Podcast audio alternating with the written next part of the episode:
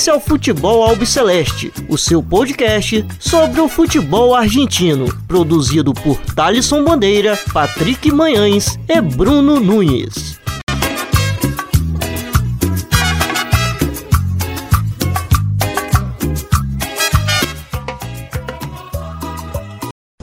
Tiene Marabona, lo marcan dos, pisa la pelota Marabona, arranca por la derecha el genio del fútbol mundial y deja el tercero a tocar para Borruchaga siempre Marabona, genio, genio, genio, ta, ta, ta, ta, ta, ta, ta.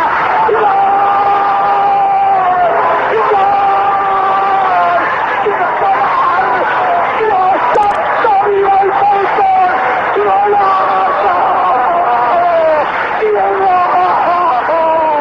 ¡Maradona! ¡Es para llorar, perdónenme! ¡Maradona! En la corrida memorable, en la jugada de todos los tiempos, barrilete cósmico, ¿de qué planeta viniste? Para dejar el chavinetante inglés, para que el país se opulle apretado, gritando por Argentina, Argentina 2, Inglaterra 0, Diego, Diego, Diego Armando Maradona, gracias Dios por el fútbol, por Maradona, por esas lágrimas, por este Argentina 2, Inglaterra 0. Salve, salve a todos vocês que acompanham o podcast do Futebol Celeste. Estamos no ar para mais um episódio. Meu nome é Thaleson Bandeira, estou sempre na companhia do Bruno Nunes e do Patrick Manhãs. E como vocês acabaram de escutar aí no começo é, do nosso episódio, depois da nossa vinheta, a narração do Vitor Hugo Morales no gol do Diego Armando Maradona na Copa do Mundo de 1986 contra os ingleses, conhecido como o gol do século. É, depois de uma semana bastante complicada, onde tivemos a notícia da morte do Maradona, é, optamos por não gravar, pois não tínhamos é, nenhuma é, condição de estar passando o episódio para vocês. É, também seria um, a gente iria gravar um episódio onde falaremos sobre os jogos de ida é, das oitavas da Libertadores, que teríamos convidados do River, do Boca e do Racing. E essa notícia é, veio como um baque, acho que para mim, como os demais companheiros que se fazem presente aqui é, na gravação de hoje. E antes da gente começar para valer esse episódio número 15, é, queria saber de vocês, do Bruno Nunes, que, e do, no Bruno Nunes Patrick Manhãs, que sempre estão comigo aqui é, no Futebol Celeste, e também do nosso convidado Vitão, Vitor Zapata, Intia Milionário. É, quero agradecer ele imensamente por ter aceito o nosso convite de participar aqui conosco e participar em uma semana que o River se classifica é, para as quartas de final da Libertadores, onde vai enfrentar o Nacional. Então, quero primeiro passar a bola para os nossos companheiros Bruno Nunes e Patrick Manhãs para fazerem as saudações e depois o Vitão aí dá as suas boas-vindas. Fala, é, fala Patrick, fala Vitão, fala Talisson e todos os ouvintes do Futebol Celeste. Prazer estar mais uma vez aqui no em mais um episódio. E realmente o que você falou do, do Maradona, a gente não tinha a mínima condição emocional. E também seria talvez falar. Seria uma, tivemos uma chuva de conteúdos do Maradona na né, última semana. Acho que cada um conseguiu trazer um, uma pequena parte da imensa carreira dele. Mas é isso. Eu, quando, quando eu soube da notícia, eu não, eu não. Eu fiquei sem chão, vamos falar assim. É, fiquei muito emocionado. Acho que, como qualquer amante de futebol, é, e como sul-americano, né, principalmente, pela importância do, do Diego para o nosso continente. Alguém que sempre levantou a bandeira da Argentina, né? Esse jogo que você falou, do, da narração que a gente ouviu do Victor Hugo Morales, basicamente um, uma vingança argentina na, na Guerra das Malvinas. É, também o, como ele representou o, o Napoli, uma região do sul da Itália, contra o norte tão poderoso. e fez uma região que sempre foi esquecida na, na Itália virar basicamente o, o centro das atenções do futebol mundial. Então acho que por isso é uma perca assim, não dá nem para falar. Acho que eu não consigo ver ninguém do mesmo nível assim que a gente consiga ter uma comoção que vá daqui de São Paulo, de onde eu falo, até Bangladesh, que teve um teve tipo carreata fúnebre para ele. Então, é, acho que é um nível de, de perda que a gente não vai ter, pelo menos até o momento, né? E Bruno, é, queria saber de você como que você recebeu essa notícia. É, para ser sincero, é, a primeira vez que eu vi quando ele morreu foi através de você, que você mandou é, no nosso grupo lá. É, de imediato assim eu não acreditei, acho que achei que era até fake, né? E queria saber de você como que você viu essa morte dele, o que, o que você estava fazendo no momento que, que viu essa notícia. Então, eu sou meio ansioso por notícias, né, Thales? Então fico meio o dia inteiro conectado, assim, meio. É, e eu, quando eu li a notícia, era. Ele tinha se descompensado, pra você ver como eu vi com. Vamos dizer. Primícia, né? Vamos falar. Foi quando ele tava, é, estava em estado grave. Mas foi tão rápido e eu botei até na. Tentei achar um, um link. Esses links que. É, bucaneiros da internet aí da, das TVs argentinas. E quando eu achei já tava. Eles tinham mudado o GC já, né? Murió Diego tava. E eu falei, putz, é, será que é mais uma vez, né? Porque ele, é ele tinha esses. né, algumas mortes que já tinham falado que ele tinha morrido algumas vezes. E, e aí, a partir disso, acho que o Clarim, né, atualizou a página, tava lá, é, tava descompensado o Diego, né, por um ataque. E não deu nem 10 minutos ele já tinha é, dado como morto. E aí eu comecei a acompanhar, né, é, a, acho que a TN, né, televisão, eu, não, eu esqueci agora o canal. C5N, né, que tem. E, e aí os caras estavam chorando ao vivo, e depois veio o link da SPN, né, Argentina, aquele programa com o, o Pojo Vignolo, se não me engano, e o, o Ruggeri lá, tipo, o Ruggeri tentando manter as, as aparências de bad boy, ele não chorou, mas estava visivelmente o máximo de triste que ele poderia estar, ele estava. Então foi bem difícil assim esse dia. Foi basicamente um dia ouvindo Potro Rodrigo, né, Thaleson? É, acho que a música mais escutada na última semana foi a do El Potro. É, Muchacho Patrick, é, queria saber de você seu, seus comentários sobre Diego e como que você viu essa morte dele. Primeiro um saludo ao companheiro Bruno Nunes, a você Thales. Agradecer pela participação do Vitão, um grande prazer pelo convite aí, é, de ter aceitado o convite.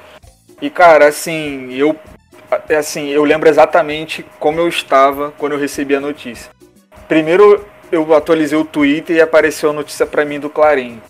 E eu nem cliquei. Eu pensando, cara, não é verdade.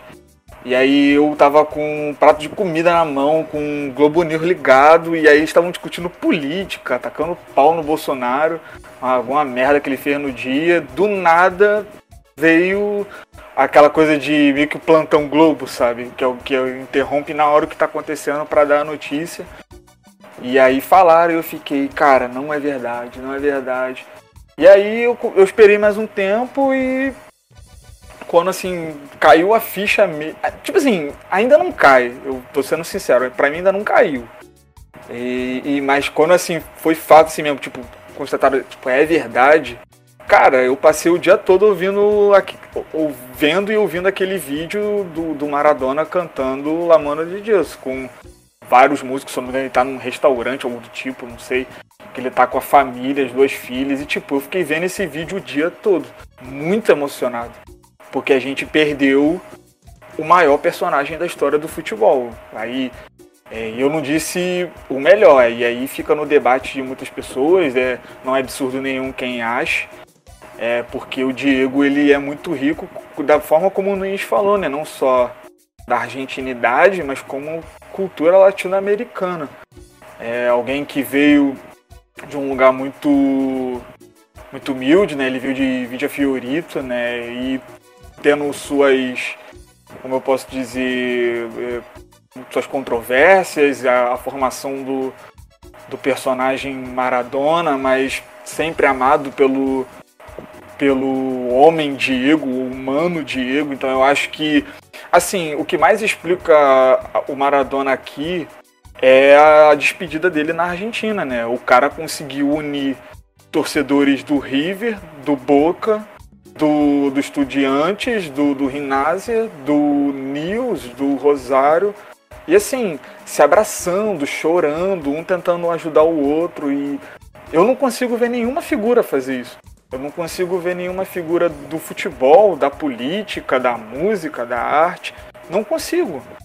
Então é uma perda muito grande. Então eu acho que fica nisso, né? Acho que o Luiz resumiu bem os feitos do Diego, as passagens dele Nápoles, a cidade de Nápoles, a sua identificação com pessoas mais humildes também. Então é, eu acho que foi um, foi um baque, assim. Acho que, como você também falou, Thales, acho que eu, eu, pelo menos, assim, eu não tinha condição nenhuma de gravar o episódio de semana passada.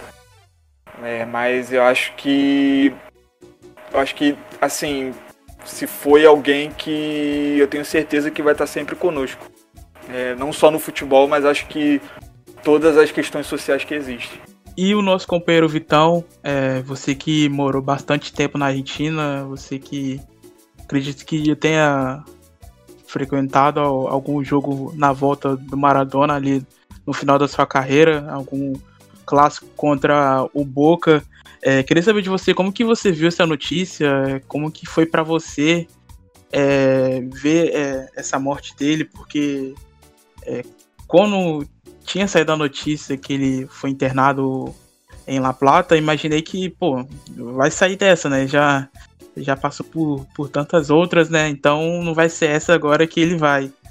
É, queria saber de você como que você viu essa notícia e mais uma vez obrigado por estar tá participando aqui conosco. Pessoal, é, muito obrigado pela, pelo convite, é uma satisfação estar aqui com vocês. Eu queria parabenizar vocês pelo, pelo trabalho, pelo respeito pelo, pelo futebol sul-americano é, é, sempre muito, muito bacana a gente ver isso e estou muito feliz de poder participar. A notícia me destruiu na quarta-feira passada. Eu, eu, vivi mais ou menos como o Bruno estava falando. Eu primeiro vi o link do, do, do Clarim que, que ele tinha tido um problema ali. Depois eu cliquei no próprio link e o link tinha se atualizado, ou seja, é, já estava atualizado como dando, dando Diego como morto.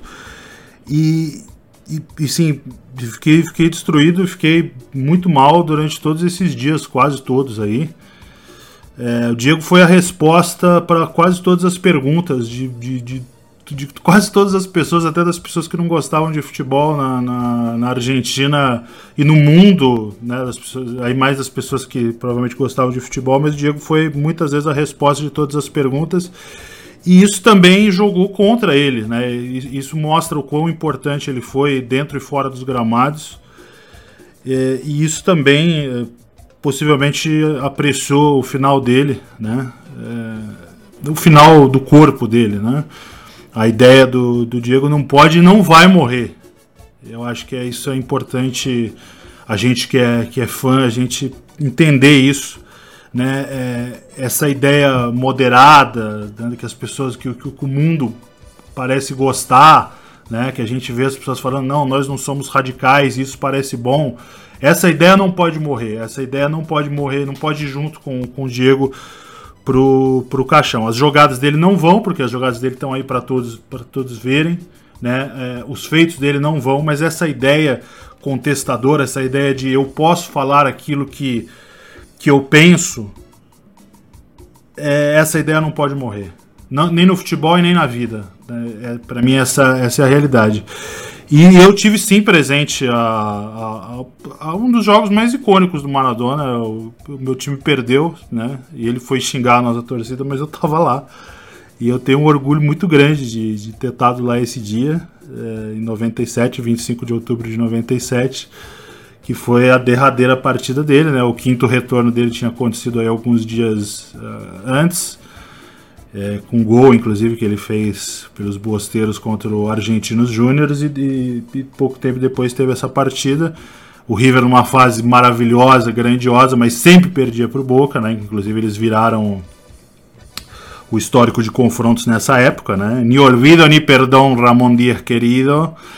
E, e bem, é, então assim, a, a, morte do Diego me pegou, me pegou de um jeito assim muito de muita tristeza por tudo que a gente está vivendo no mundo, por tudo que o Diego representou e que, que a gente não vai perder. Mas eu insisto e digo mais uma vez, sem medo de me soar repetitivo. Essa ideia de um cara que mudou a vida das pessoas, porque Diego mudou a vida das pessoas, não estou sendo maradoniano, não estou sendo fanático, tá? O Diego mudou a vida das pessoas, trouxe alegria para a vida das pessoas com uma bola no pé, mas também mostrou que, cara, quando, você dá o microfone para uma pessoa exposta, ela não tem que ficar fazendo média com ninguém, não tem que ser moderadinha, não tem que ser cuidadosinha, tem que falar as coisas que ela pensa. E, e o Diego, por isso, merece nosso respeito maior ainda. E essa ideia não pode morrer. E tem tantas frases históricas que, que ele deixou aí é, para uma geração imensa. Enfim, se a gente for parar aqui para contar tantas frases que, que ele disse aí durante 60 anos de sua vida, é, o programa não vai terminar. Mas era isso que a gente queria deixar esse começo aqui do episódio, deixar alguns comentários sobre Diego. É, parece que a ficha não cai, parece que não sei, não encontro palavras é, para descrever essa, essa ida dele, onde quer que ele esteja. E aquela foto do cara do Boca e do River me moveu bastante. E Tipo, onde a gente é, ia imaginar que algum dia é, dois adversários históricos estariam se abraçando por causa de um ídolo. É, também em Rosário, a, aquela foto de uma criança na frente da cancha do, do News Old Boys, pô, foi de doer. Mas enfim, vida que segue, né, companheiros? É... A gente vai estar tá comentando aqui agora sobre a classificação do River e do Racing é, para as quartas de final. E vamos é, comentar o primeiro jogo entre Internacional e Boca Juniors. É, queria saber primeiro dos companheiros é, como eles viram essa vitória aí do River na última terça-feira diante do Atlético Paranaense. É, River ganhou pelo placar de 1 a 0 com gol de Nicolas de la Cruz é, no Libertadores da América. É, no primeiro jogo havia empatado na Arena da Baixada em 1 a 1 Queria saber primeiro do Bruno Nunes e do Patrick, e logo em seguida o Vitão faz os seus comentários sobre essa classificação do River Plate, é, onde vai enfrentar o Nacional. Então, eu vi esse, eu fiquei preocupado porque a gente, a gente deu com certo o River na próxima fase. E mesmo com o River passando, vamos assim, passando o carro lá em Curitiba, o Atlético ganhou, tava ganhando até o final, né? Então eu fiquei com medo da gente ser meio mufa, né? Como eles falam, meio é, zicamos o River. Porque acho que foi o único confronto que a gente deu como certo, apesar do Boca também a gente ter dado como certo. É que o, o Boca ainda tem o jogo da volta, então não tem como saber. Mas o, o do River a gente deu como barbada, assim, e acabou que foi mais complicado do que a gente pensou, né? Até pelo, pelo agregado, acabei não, não acompanhando muito. É, mas aí o Paulo Dias salvou o dia é, com trocadilho sem querer que eu fiz aqui, né? Não queria ter feito isso. Mas o Paulo Dias, ele salvou a, é, o, a derrota ali, ali no, na Arena da Baixada. E o Nico de la Cruz, né, na volta, é, ele que teve um caso chato aí que ele vem enfrentando com a. É, acho que foi a irmã dele, se não me engano. Sim, foi a irmã. Posse, é, posse de, de drogas e tráfico. E então. Não é a primeira vez que se envolve nisso, né? É, então. Caso de polícia. É, então. Ele, ele que é irmão, né, do, do querido Carlos Sanches também. É, acho que só por, é por parte de pai apenas é, a ligação, mas é, são irmãos. É, e, mas esse gol veio para aliviar aí o River que não estava muito bem né, na, na, na, Copa, na nova Copa, né, Copa Diego Armando Maradona, a gente começou chamando como Copa da Liga Profissional de Futebol e agora é Copa Armando Diego Maradona. É, para mim era o óbvio, né? É, aconteceu óbvio, mas foi mais complicado do que do que a gente desenhou aqui nas nossas é, nos nossos palpites. Eu imaginava que ia ser muito mais fácil. Claro que o Atlético melhorou muito desde que a gente falou, a gente fez os palpites.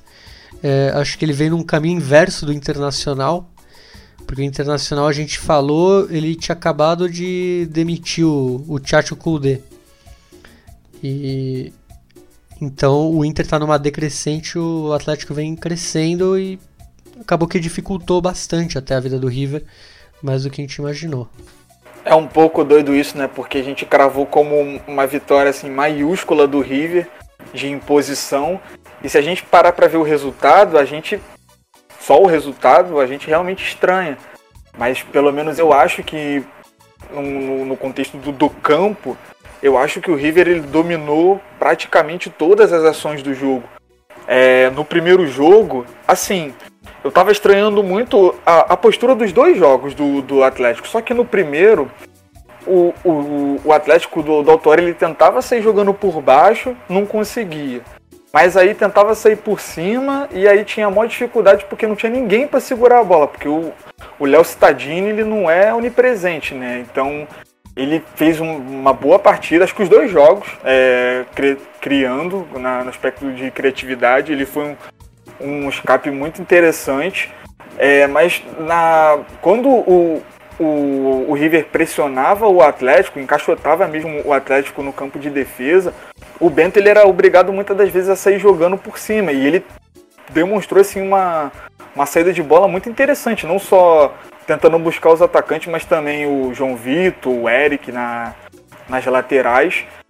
É, mas eu acho que o Autor ele escalou assim mal o primeiro no, no primeiro jogo, porque assim você vai ser pressionado pelo melhor time da América do Sul e você vai ter que muitas das vezes dar o chutão.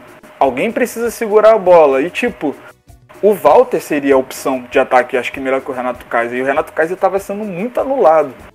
E tanto que quando ele faz a substituição na virada, o, a primeira jogada de, de perigo ela nasce do Walter. É, e o Atlético consegue reagir. O Bento, além da, da, das boas defesas, é, principalmente no segundo jogo, mas eu acho que no jogo da ida foi muito interessante essa, insistência no pivô do Walter. E tanto que ela foi a origem do gol do, do Bissoli, que também é uma outra é uma outra peça também que o Autori coloca no decorrer do jogo. Então eu acho que até o, o gol do Atlético é, é, um, é um jogo em que poderia ter sido melhor se o autor escalasse a, as peças que realmente você precisaria para um contexto é, daquele.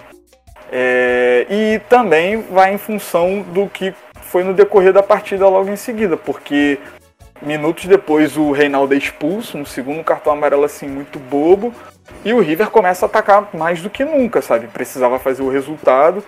É, o 0 a 0 até o gol do Atlético estava muito bom, porque ele decidiria contra o River e qualquer empate a gols levaria para os pênaltis, ou. Não, não, qualquer resultado com gols era classificado e se repetisse um, um suposto 0 a 0 é, levaria para pênalti. E o River, mas o River começou, continuou a atacar, continuou a atacar. O Enzo Pérez começou a, a, a ditar mais o ritmo ainda. O, o Nath Fernandes conseguiu ter uma, ter uma presença melhor do que, no, do que no segundo jogo. É, naquele, naquele, jogo, naquele jogo de ida foi um sinal verde assim pro, pro, pro Nath Fernandes e pro Gadiardo, porque o Nath Fernandes ele não tem ido bem nesses jogos, individualmente falando.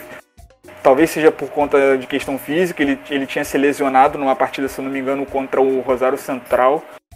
E logo na, no final da partida, o Paulo Dias é, é, empata com, com um gol de cabeça é, na jogada de canteiro. Então, eu acho que assim, se fosse feito a, o, o, programa na, na, semana passada, a gente ia ficar tipo no UFA né, do, do, do, River Plate ter empatado, porque a gente ia quebrar cara, porque o, o Atlético estava dominando é, os espaços, o River estava tentando ultrapassar esses espaços, conseguia, mas parava no Bento.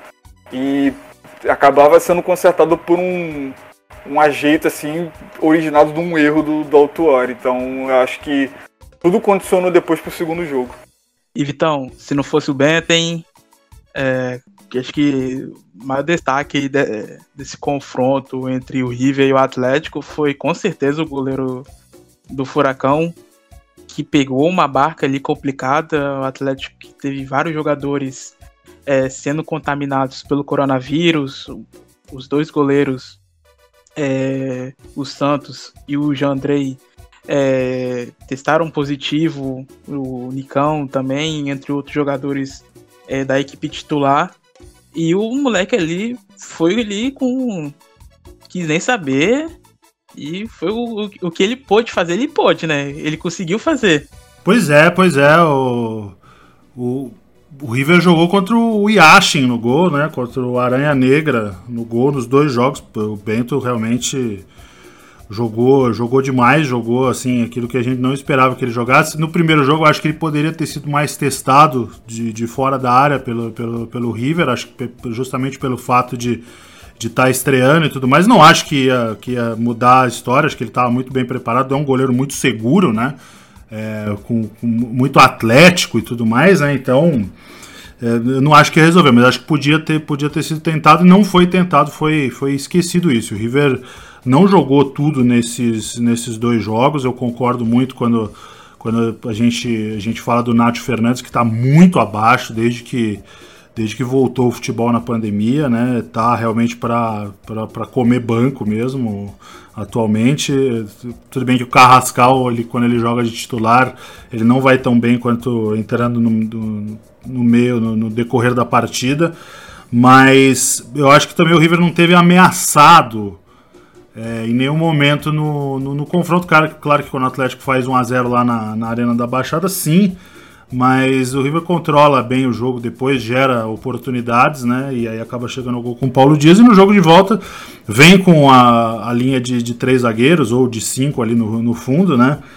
Mas para essa linha ser muito efetiva no, no, no planejamento de, de, tático do campo todo, os laterais têm que jogar bem. Não foi o que aconteceu, né? O Milton Casco teve muito abaixo, tem estado muito abaixo, inclusive também. O Montiel teve, teve lampejos ali, tentou finalizar, tentou jogar mais ali de centroavante, um pouco peladeiro até, né? E, e, e, aí eu acredito que, que, que, ainda assim o River conseguiu dominar o jogo, mas não é comum a gente ver o River com, com, com os três zagueiros, né? A gente viu na, na final de 2018, por exemplo, no, no, jogo de ida, a gente viu o River com, com três zagueiros, mas não é um, um planejamento que, que seja tão comum e também, assim, não é se os laterais não jogarem bem, fica tudo muito complicado. E, e com o Nath Fernandes abaixo, ficou ali muito complicado. O River custou em, em, em gerar muito perigo para o gol do, do, do Bento, para o gol do Atlético Paranaense, mas conseguiu ser efetivo com alguma, com alguma chegada do, do Matias Soares no primeiro tempo, chutando na trave. O Borré, que foi muito criticado pela, pela, pela torcida do River. É, no, no, no, decorrer ali do, do jogo e depois, né? O, o La Página Missionária, por exemplo, que é um site é, que acompanha bastante o River ali, site feito por torcedores, deu nota 3 para ele, que eu discordo também. Acho que o Borré foi, foi bem importante para empurrar as linhas do, do Atlético para baixo.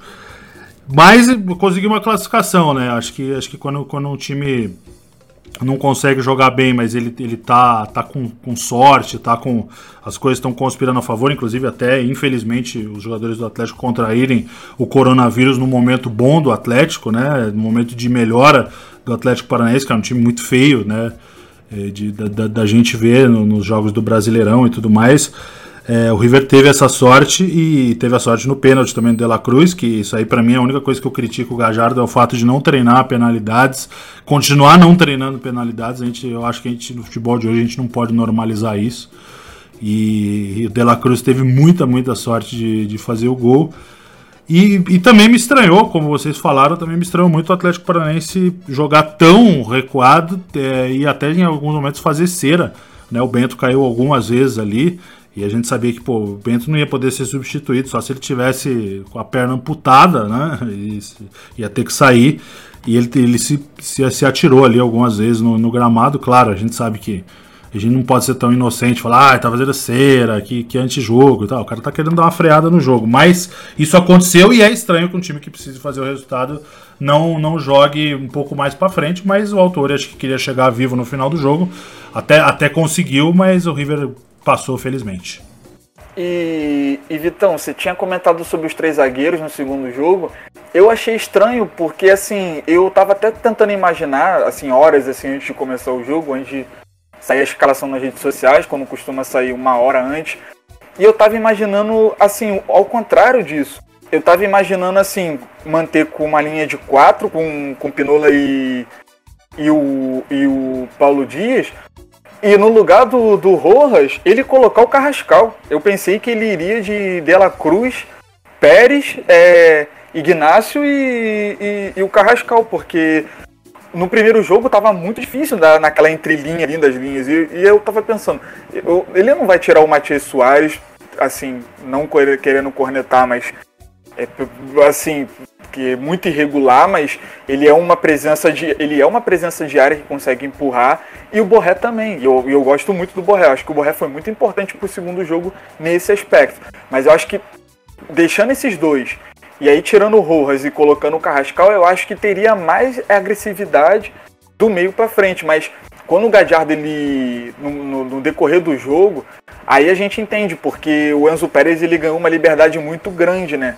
E ele acabou tendo uma presença ainda mais da, da faixa do, do meio central assim para frente, né? Porque assim teve um momento do, do jogo assim de se você botasse frame assim do da, da do, do, jogo, o Enzo Pérez ele tava ditando o ritmo assim no, entre o espaço entre o, o círculo central e a meia lua do, do Atlético para ver o quão defensivo tava e os laterais bem abertos. Então achei bem estranho, né? Essa postura do, do Gadiardo jogar assim com três zagueiros contra uma equipe que tava assim, em alguns momentos não queria realmente causar dano.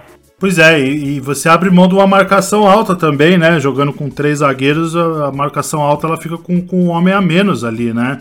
E, e o River conseguiu dificultar bem a saída de, do, do Atlético no primeiro jogo e o Atlético teve um pouco mais de saída não tanto, né? Porque, como, como vocês observaram bem, o Léo Stadini também não é onipresente. Também, pô, o Léo Stadini tem seus, seus dias irregulares, mas. E, e, e, o Enzo e o Enzo tá pouco acostumado com essa função de gerar jogo, né? O, foi o Patrick que falou, né?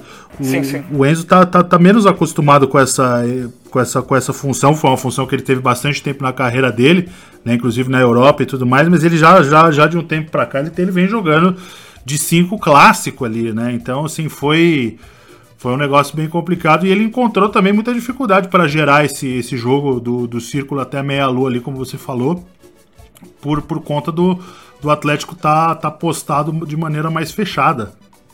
Então foi. Eu, eu acho que foi uma surpresa, né? O Gajardo ter, ter, ter escalado o River assim.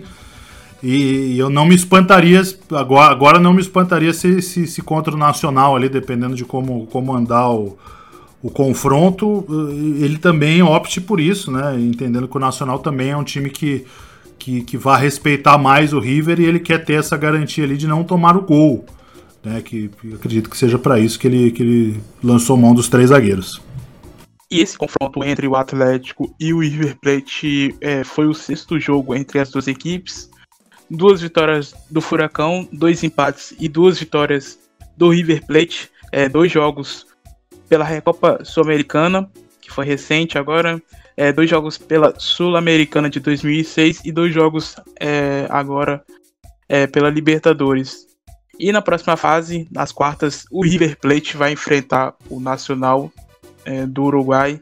É, Nacional aí que passou nas penalidades diante do Independente Del Valle, do Miguel Angel Ramírez. É, queria saber logo de cara com o Vitão o que ele espera desse Nacional, que tem jogadores experientes, é, é um time chato, foi, foi o líder é, do seu grupo, tem um Berguesse que é um jogador bastante experiente, é, já passou por vários clubes na Argentina e queria saber é, se você queria o, o Del Valle ou queria o Nacional? Bom, aqui a gente não precisa falar como, como jogador e como dirigente, né? Falando, não, nós não escolhemos adversário. Aqui a gente está como torcedor e, e a gente pode falar e depois, depois ser cobrado em relação a isso. Mas eu vou explicar por que, que eu prefiro o, o, Nacional. E talvez não seja uma questão de, de tanto de campo, mas assim, muito de logística. É, hoje em dia, com essa pandemia, quanto mais tempo você fica viajando em deslocamento, você está mais exposto ao coronavírus. O Independente Del Vale é um time que já eliminou o River Libertadores e tem altitude, né? Então, frente a isso aí, eu prefiro Nacional, né? Não, não vou ficar aqui dando de, de, de humilde de jogador falar, não, nós não escolhemos adversário, acho que o Nacional tá, é, é um adversário melhor para a gente enfrentar. Agora, isso não, isso não significa que é um time é, que vai ser uma formalidade essa, essa série de, de jeito nenhum, né? Como, como vocês falaram, né? Lavandina Vergesio é um, é um rival conhecido, é um rival que já, já lastimou o River, né? Eu tava, inclusive, estava lá em 2008, já morava aqui no Brasil. Mas em 2008 estava lá no River de São Lourenço e ele, ele aprontou, né? Naquele jogo histórico que, que o River infelizmente acabou, acabou perdendo, acabou tomando o um empate de uma maneira histórica, né? Com, com tudo que envolvia o jogo. O Simeone no banco do River, Ramon Dias no banco do São Lourenço, D'Alessandro com a 10 do São Lourenço e River fazendo 2 a 0 e com dois a mais tomando empate, Ortega sendo barrado, né, não, não entrando para jogar. Então, Lavandina Berrécio a gente vai ter uma revanche, uma revanche contra ele. Tem, o Nacional tem jogado bem, fez uma grande primeira fase. Agora, eu também, também não acho que seja um time espetacular, né? Acho que a gente tem que respeitar a camisa, a gente tem que respeitar o, o momento do Nacional ali, mas não, não, não acho que tenha que ser algo também de, de, de, de temer e tudo mais, né? Acho que mais eles têm que temer a gente do que nós a eles. E, e, e, vão ser dois jogos muito interessantes ali. Uma pena que sem torcida, né? Uma pena que os argentinos não vão poder cruzar ele charco para ir no jogo e, e vice-versa, né? Isso já há muito tempo. Mas, mas eu acho que vai ser uma série muito bacana. Eu acho que o River é favorito. Não, não acho que a gente vai desrespeitar o Nacional por isso, mas acho que é uma série para a gente ficar muito de olho ali, porque ela é mais parelha do que se do que se avizinha. Depois do que o River mostrou contra o Atlético Paranaense, a gente tem que ficar com um pouco de pé atrás, sim. Né? Claro que a gente é torcedor e acho que o time sempre vai golear, mas o racional diz pra gente tomar cuidado. E parece assim curioso, né? Porque o Nacional ele é líder do. ele acaba sendo o líder do, do seu grupo com Racing, Estudante Mérida e Aliança Lima, né? Com 15 pontos, né? Empatado com, com Racing, mas é, líder pelo saldo de gols. E aí quando chega assim, um time que visivelmente gosta de propor o jogo, né, como o Del Valle, né, e o, e o Nacional simplesmente retrancou, né, que é, segurou dois jogos com, com o Independente Del Valle, assim, somando mais de 70% de posse os dois jogos.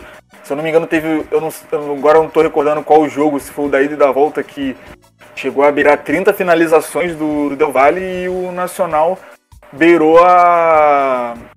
É, conseguiu é, defender e levar nos pênaltis. Então, é, com relação ao, ao, que tu falou, é, Vitão, é, se dá também aquele argumento de é, defender na tese de que a Libertadores ela também não é vencida no campo, né? Ela também é vencida nesses aspectos, né?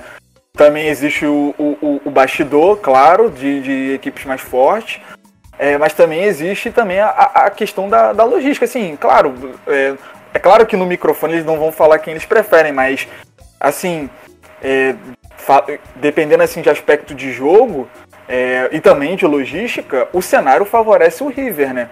É, porque assim como ele, eles se defenderam lá no contra a equipe do, do, do Del Valle, obviamente eles vão defender também contra, contra o River Plate. Então eu acho que se o Gadiardo conseguir é, for, é, ter um, um, treinamento defensivo que consiga bloquear todos os, todos os, contra-ataques ou, ou jogadas de bola parada do Nacional, eu acho que, que não vou dizer que está encaminhado, mas tem muitas chances de classificar. É claro que com, a, com o histórico e com a e com a, a, o potencial das duas equipes, o, o, River é favorito. E vale lembrar que é o reencontro do Gadiardo com, com o Nacional, né? Exato, exato. O Gadiardo teve, teve a sua primeira passagem de teste, sua última passagem de jogador, depois que ele foi é, defenestrado do River por aquele imprestável daquele Angel Capa, charlatão, mor do futebol. Ele foi jogar no Nacional, depois virou técnico e depois assumiu ali quando o Ramon Dias foi embora, né? Uma das mil saídas misteriosas do Ramon Dias. E o, e o Gajardo realmente vai se encontrar ali. É, o fato de não ter torcida tira um pouco esse o olhar sobre essa questão do, do Gajardo se reencontrar, mas, mas é um dado muito interessante aí também é, para a gente ter, ter na mesa e é, um, é um, dado que vai ser muito falado ali pela, pela imprensa do Uruguai, pelo, pela imprensa argentina e que, cara, vai, vai botar um condimento nesse jogo que é também, não deixa de ser um verdadeiro clássico aí do, do futebol sul-americano. E Bruno? E eu ia falar. Opa. Vai, pode seguir, pode seguir. Não, eu ia falar do Nacional que eu me surpreendia. Assim como a gente estava falando que o River já, tá, já tinha passado, o Independente Del Valle eu via como um claro favorito, não só pelo projeto do Miguel Ángel Ramírez, mas pela situação do time de Montevideo que tinha acabado de pegar um vice-campeonato, né? No Apertura acabou caindo contra o Pequeno Rentistas, que era dirigido até por um tabelião, é, o Alejandro Capuccio. E, e isso custou a, o cargo ao técnico Gustavo Munua, que chegou a ser é, é, cogitado no Palmeiras naquela época do, né, que eles tentaram até o Miguel Ángel. Então era um time, ele ainda tá com um interino, então isso me surpreendeu. Era um time em tese é, em pedaços, perdeu uma apertura aqui contra um time de menor expressão, como rentistas. É, e, mas... e, perdeu e perdeu e não ganhou do Boston River do Louco Abreu para fechar o campeonato, né? Sim, é. Foi, foi uma, pe, é. uma peteada monstruosa, tomando gol do Louco Abreu ainda, né? É, ele e o Louco Abreu logo logo depois jogou. Pra deixar claro que jogou aqui ano passado Olha no meu só. clube ainda. É, onde, que, onde que ele não jogou, né? É, é mais fácil falar onde ele não jogou. Mas é. E ele até se, demi... ele se demitiu, né? Como técnico como jogador ao mesmo tempo. É, exatamente. Vamos ver onde que ele vai jogar agora. Não, mas a melhor, mas a melhor é ele falando pra imprensa, ele como, sei lá, uma espécie de assessor, dizendo que o técnico Louco Abreu irá escalar o jogador Louco Abreu. Isso aí foi maravilhoso, foi, foi maravilhoso mesmo. Mas só voltando ao Nacional, o time, como vocês falaram, tem o Gonçalo Berrécio, que é uma, um veterano, mas goleador. Tem o Papelito Fernandes, que eu sempre achei um jogador bem decisivo. Tem uma galera mais jovem, Thiago Vecino, e tem um ótimo goleiro, que eu acho que é um dos, eu acho um dos melhores dessa edição da Libertadores, que é o Sérgio Rochet. Que eu então acho que o Nacional é, eu vejo o River, qualquer time que você me fale, eu vou ver o River como favorito. Então, eu acredito que é, o Nacional, eu, eu esperava mais do Independente Del Valle, na verdade. E eu acho que faria até mais frente ao River, até pelas por aquele o histórico, como você já falou, Vitão. É, ele é acho que foi o único time a eliminar o Boca e o River, né, de uma mesma Libertadores. Então, a, apesar de ser um time bem jovem, ele virou o Mata Gigantes, né, como eles falavam, falam lá no Equador. Então, acho que pro River é até melhor o Nacional, apesar do Nacional ter uma camisa imensa e nem se comparar com o Delvage. E para você, e para você, Bruno, foi uma surpresa essa eliminação do, do Delvage? Inclusive te, teve até uma cutucada do Palmeiras no Twitter é, diante do, do Ramires. Sequeira. Aham. Uhum.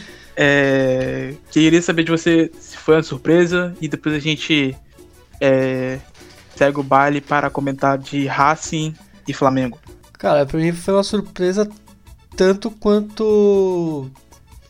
Talvez do jogo que a gente vai falar agora, do Racing Flamengo, apesar de, de a gente ter falado que tava tudo sob.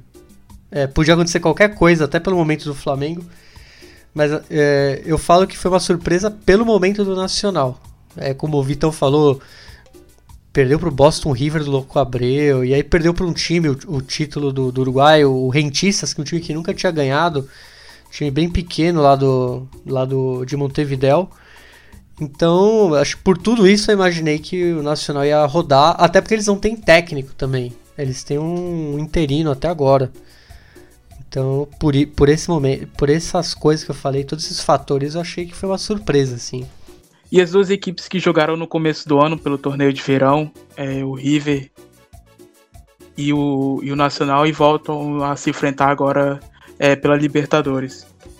Bueno, agora a gente vai comentar é, a outra partida de terça-feira, é, que foi entre Flamengo e Racing, Clube de Avejaneda, é, no Maracanã. É, esse aqui foi o quarto confronto entre as duas equipes. É, uma vitória do Racing, três empates.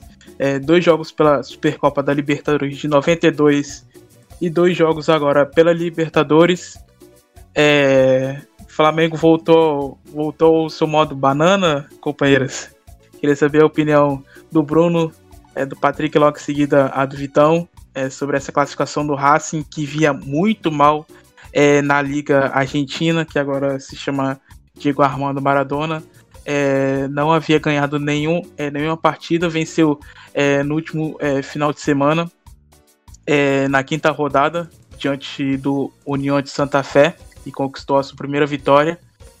E foi uma surpresa, né? Acho que é, foi mais surpresa essa classificação do Racing diante do favorito Flamengo do que a, a classificação do Nacional, né?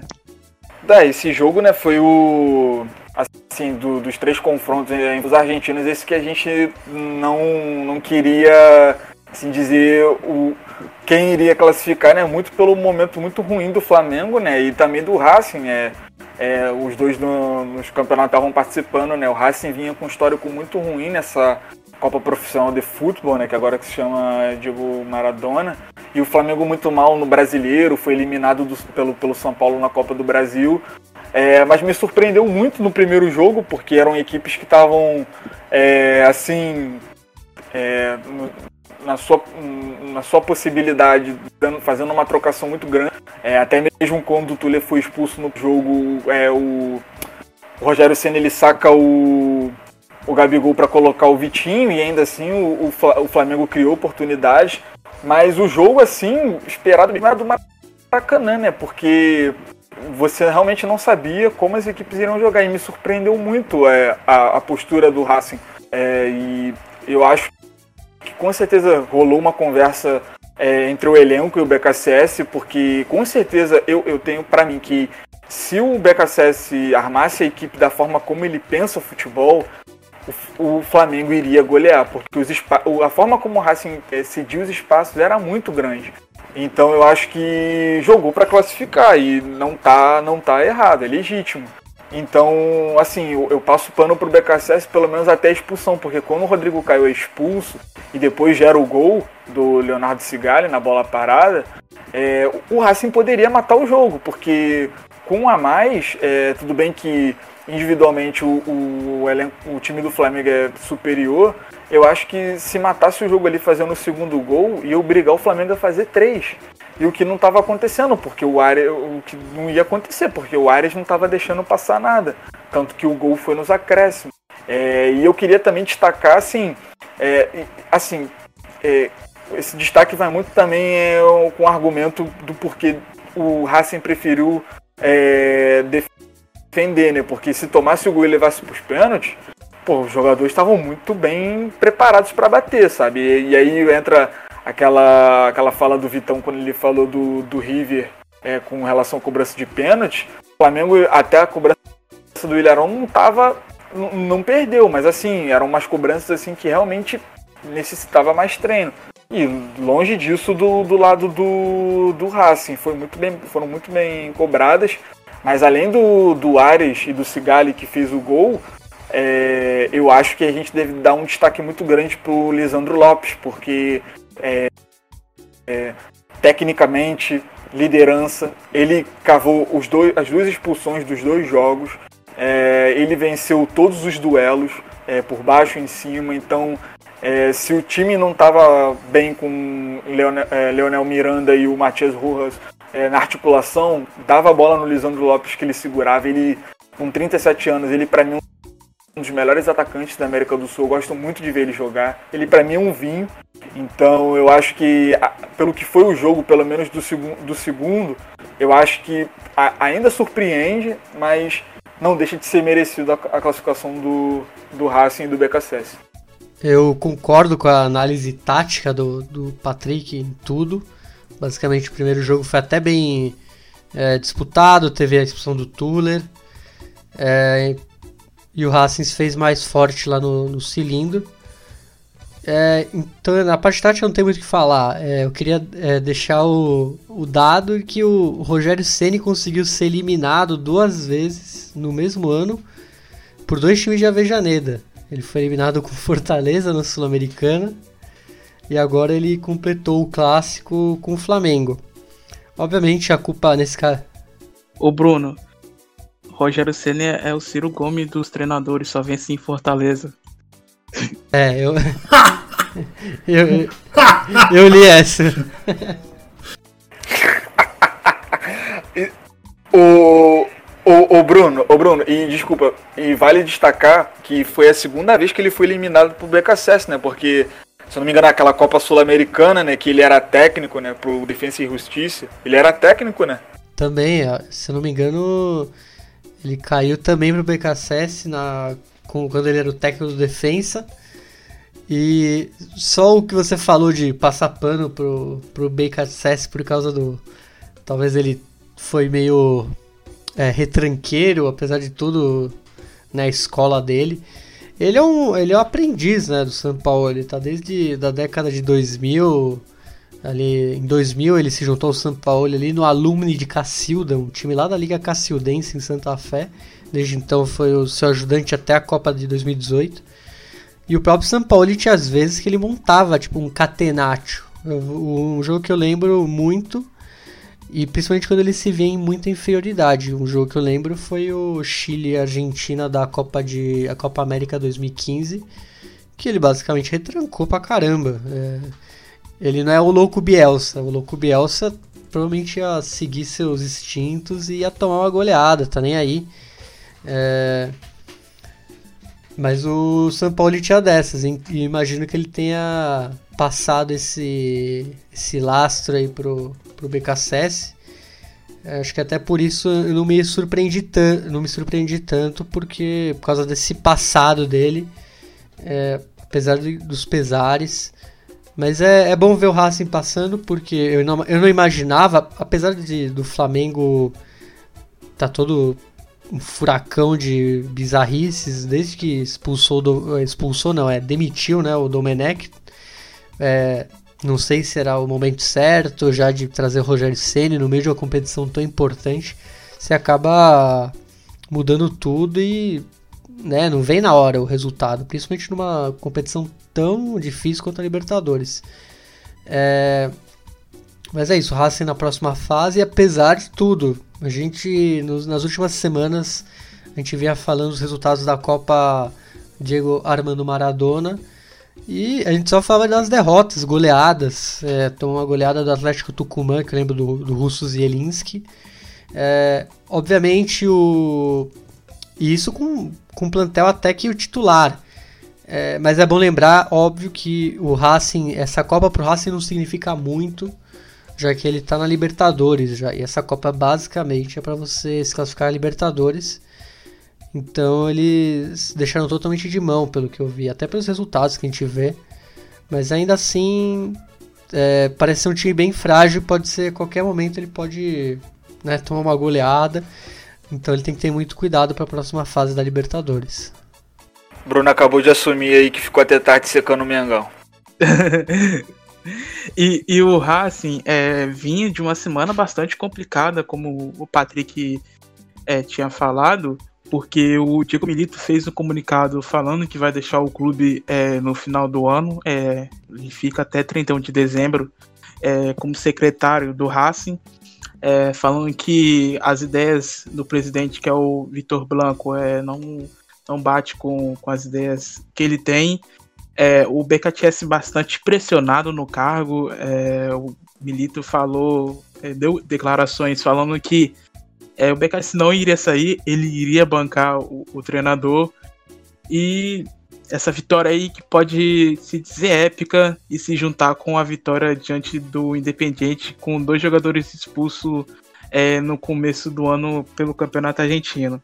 É, Vitão, você chegou a ver essa partida? É, como você vê essa classificação do Racing é, para a próxima fase? Você acha que vai, vai só até ali ou pode chegar mais longe na competição?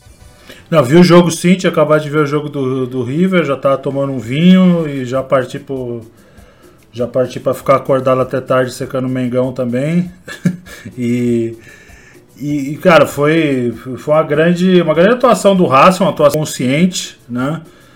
É, eu, eu acho que o, o, único problema desse, desse planejamento, desse planteio aí do, do BKC se foi que o Flamengo é, conseguiu chutar muita bola no gol ainda, tanto que o Arias foi um, um, grande nome aí da partida, né? Ou seja, não tem, eu acho que não tem problema você você se fechar e ter a consciência que você precisa do resultado que talvez às vezes seu material humano é inferior ao do rival. Só que você tava com você está com um jogador a mais e você precisa se fechar para outro time não gerar tantas oportunidades. E o Flamengo continuou gerando oportunidades, né?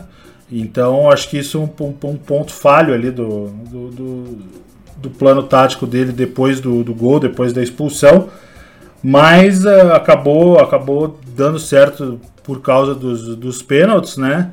E, e acho também que o, que o, que o Rogério Ceni é, é que é difícil falar isso sem parecer engenheiro de obra pronta, que, que, que, no fim das contas todos, todos nós que somos torcedores acabamos sendo um pouco, mas você morrer com a Rascaeta e Everton Ribeiro fora do jogo, eu acho eu acho que é, que é complicado e a gente lembra a entrevista aqui do, do Luxemburgo falando que quando ele tirou o, o Ronaldo e o Zidane num confronto da Champions League contra a Juventus, claro que não tinha um jogador a menos e tudo mais, ele foi cobrado pelos jogadores no vestiário, né? Fala, pô, velho, você tirou, você tirou os caras e aí a Juve ficou sem medo da, da gente, né? E, e, e de certa forma, você está jogando contra um time que tem o Arrascaeta, que tem, pô, que tem o Everton Ribeiro, que são dois jogadores de, de, de seleção, de seleção, né? É, o Arrasca na, na Uruguai e o Everton Ribeiro na Brasileira, você acaba você acaba respeitando mais o rival, né? E, e não aconteceu isso com o Flamengo, acabou colocando o João Gomes, mas também eu assumo que o comentário possa ser um pouco de engenheiro de obra pronta, porque o Rogério poderia ter saído com um gênio se, se tivesse classificado. Fala, tá vendo? Ó, o, cara, o cara conseguiu, mas infelizmente não aconteceu, é, quer dizer, ou felizmente, né, não sei te dizer, mas é, o Racing ganha força, né? O Racing ganha força num momento anímico muito muito baixo do time pelas, pelos confrontos aí entre o, o Milito e o presidente, é, pelo, pelo, pelo, trabalho do BKC, que não é bom, né? O BKC não faz um trabalho bom, acho que tirando Defesa e Justiça, ele não fez nenhum trabalho muito consistente, muito sólido como treinador. É, o primeiro trabalho dele como treinador foi na Universidade de Chile, que ele parou de ser auxiliar do São Paulo e foi demitido muito rápido. Depois o Defesa e Justiça foi muito bem, voltou à seleção argentina e depois não conseguiu desenvolver. Agora pode ser um ele momento bisagra, como a gente diz na Argentina, né, o divisor de águas ali para ele. E eu acho que, acho que foi merecido, né? Pelo, pelo que o Racing também demonstrou ali, né? Pela, pelo coração que o Racing demonstrou, pelos jovens jogadores que o Racing tem também, que podem vir a explodir. É, eu acho que ficou, ficou em boas mãos e, e, e o único, único complicado aí de, de, de, desse tipo de eliminação quando ela acontece é um pouco teoria, as teorias da conspiração que os torcedores, mais os brasileiros, criam, né? Mas acho que dessa vez não tem como criar, né? Acho que o Flamengo pecou aí pela, pela, pela incompetência em geral e, e, acabou eliminado. Agora eu acho que o Racing pode fazer frente sim ao Boca. O Boca vem num momento muito bom, infelizmente. Né? Não toma gol de jeito nenhum. E vai ser, vai ser um duelo muito interessante. Agora, claro, precisa ver o que, que o Boca vai fazer na no, La Bombonera contra, contra o Inter, né? Porque o Boca é muito bom fora de casa e muito bom em casa, mas mais fora de casa do que em casa. Sei que vocês vão me, me atacar com, com a pecha de clubista, mas é só analisar aí os, os últimos feitos e sem torcida acho que o Inter tem alguma chance. Agora, com a bola que, que o Inter tá jogando, acho que não tem chance. Desculpa antecipar a pauta aqui, mas é que já, já saiu, desculpa. Dá, tá de boa. É, vale só ressaltar que o não defendendo o BKSS, mas é uma verdade, né? O BKSS jogou os dois confrontos sem o Marcelo Dias e o Zarate, né? O Zarate vendido e o Dias machucado, né? que eram pilares né, da forma de jogar. Exatamente, concordo, concordo plenamente, desfalcado. Se a bola do Vitinho entrar sem. Ai, ai. Cara, desculpa, eu, eu preciso falar isso. Como que o Vitinho consegue ser um jogador tão bom e tão ruim na mesma partida? Cara, assim. Doideira, doideira, mas toca a pauta. Segue, seguimos. Os fogos não foram soltos.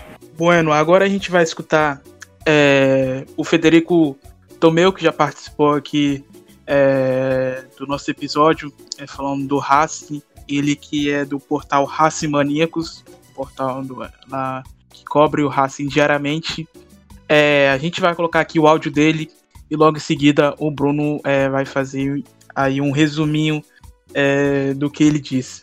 Excelente victoria de Racing Club de Avellaneda por sobre el Flamengo de Brasil en estos octavos de final de la Copa Libertadores, en una llave que se le presentaba a Racing a priori muy difícil, ya que se enfrentaba con el último campeón de la Copa Libertadores y por sobre todo para el club argentino venía de unas semanas bastante más complicadas en las que su manager, Diego Milito, por medio de una carta presentó su renuncia a partir de diciembre al cargo, luego de varios resultados adversos y de varias situaciones desgastantes dentro del club con el presidente, con, con los vicepresidentes y mismo cuestionado por su elección con Sebastián Becasese para que sea el técnico de Racing, luego de cuatro derrotas por el torneo local.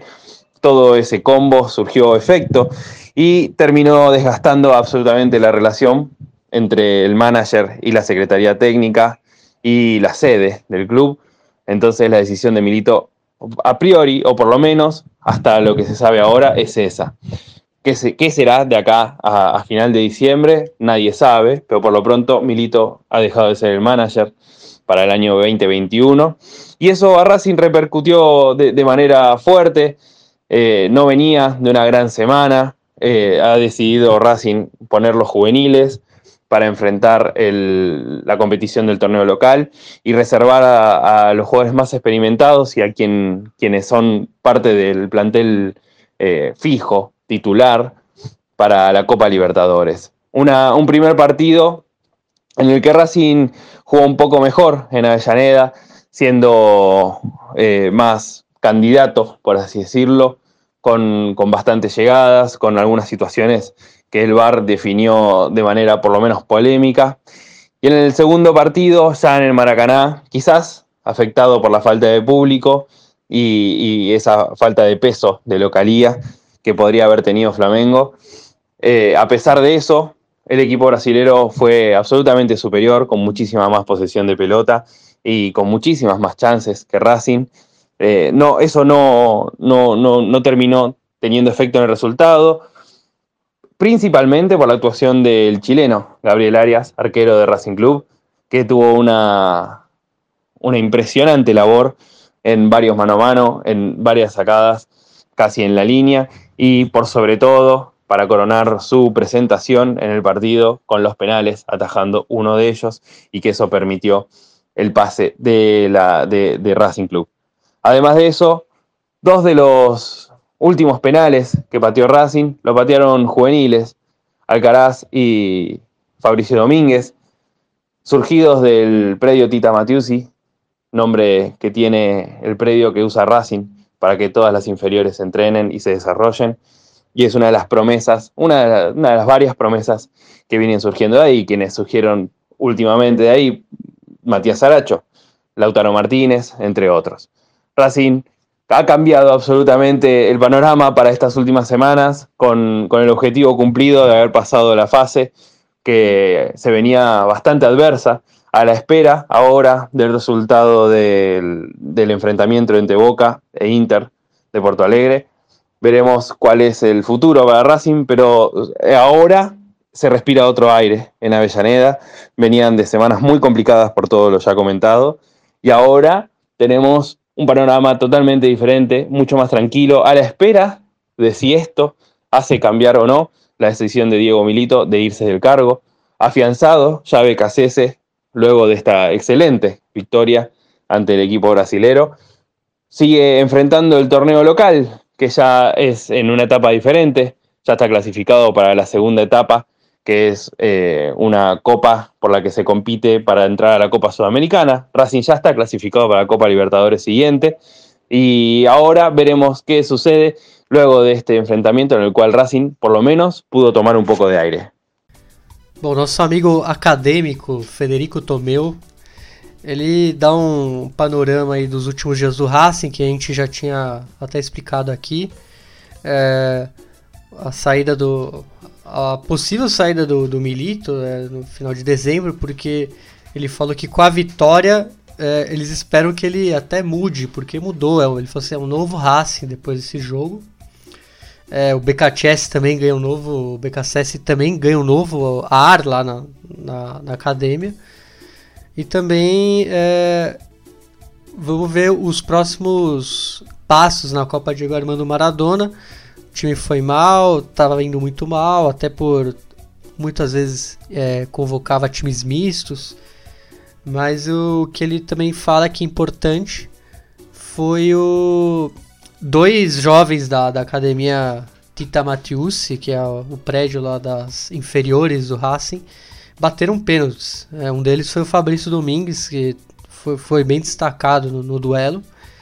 E ele dá muito destaque para isso por, por serem jovens. É um time acostumado até em, em revelar bons jogadores. A gente viu recentemente o Zarate vindo para o Atlético. Foi até um dos motivos pela é, toda essa confusão que está rolando no Racing. E é basicamente isso, Thales. Que o, o nosso amigo Federico Tomeu diz em seu áudio. Muito obrigado, Federico, é, por ter aceito o nosso convite de participar outra vez aqui conosco. É, e vamos para o último confronto é, da equipe argentina. Essa, se o Vitão não quiser falar sem problemas. É... Ontem, na quarta-feira, o Internacional recebeu a equipe chinesa do Miguel Angel Russo. É, o Boca, que vem muito bem é, na Copa Diego Armando Maradona, venceu esse Internacional aí bastante vive um momento complicado dentro de campo e extra-campo, é, é, período de eleições, saída do Tchatcho, chegada do Abel Braga, enfim, é, queria saber primeiro do Bruno Nunes, é, depois a, passa a bola para o Patrick Manhãs, é, como que eles avaliam essa vitória aí do Boca, muito importante, é, com o gol do Carlitos Teves, que fez uma linda homenagem para Diego, é, a camisa que ele comemorou por baixo, ele tirou a camisa é, de jogo e por baixo ele tinha uma. É a camisa que o Diego Maradona usou é, na vitória do Boca Juniors contra o River Plate é, no Metropolitano de 81. É, então queria saber dos companheiros é, essa vitória chinesa na noite chuvosa do Beira Rio é, nesta quarta-feira. Então, Thalisson, como a gente falou, eu, eu e o Patrick falamos, era para ser um grande duelo para mim. Mas aí tivemos o fim da era Chachokulde no Inter. E acho que aí ficou um duelo bem mambembe com, com o viu. É, eu imagino que vai dar boca, o Vitão já, já até cravou, eu também acredito. Acho que ficou um jogo bem fácil de adivinhar do nível Atlético Paranaense e River, como a gente fez. Mas acho que no fim vai ser até mais fácil no papel. E tem, tem toda essa mística aí do Maradona, a morte, que, que acaba sendo um combustível a mais para os jogadores do Boca. É, teve, teve essa comemoração do, do Tevez, que era um cara muito identificado com o Maradona. Tem aquela famosa imagem de. Acho que foi até desse ano, ano passado, deles dando um, um belo beijo, assim, emulando Maradona e Canidia. É, emulando aquele. Na última rodada da Superliga, quando o Boca, quando o Boca recebeu o Rinácia e perdeu. E o River perdeu o título na última rodada.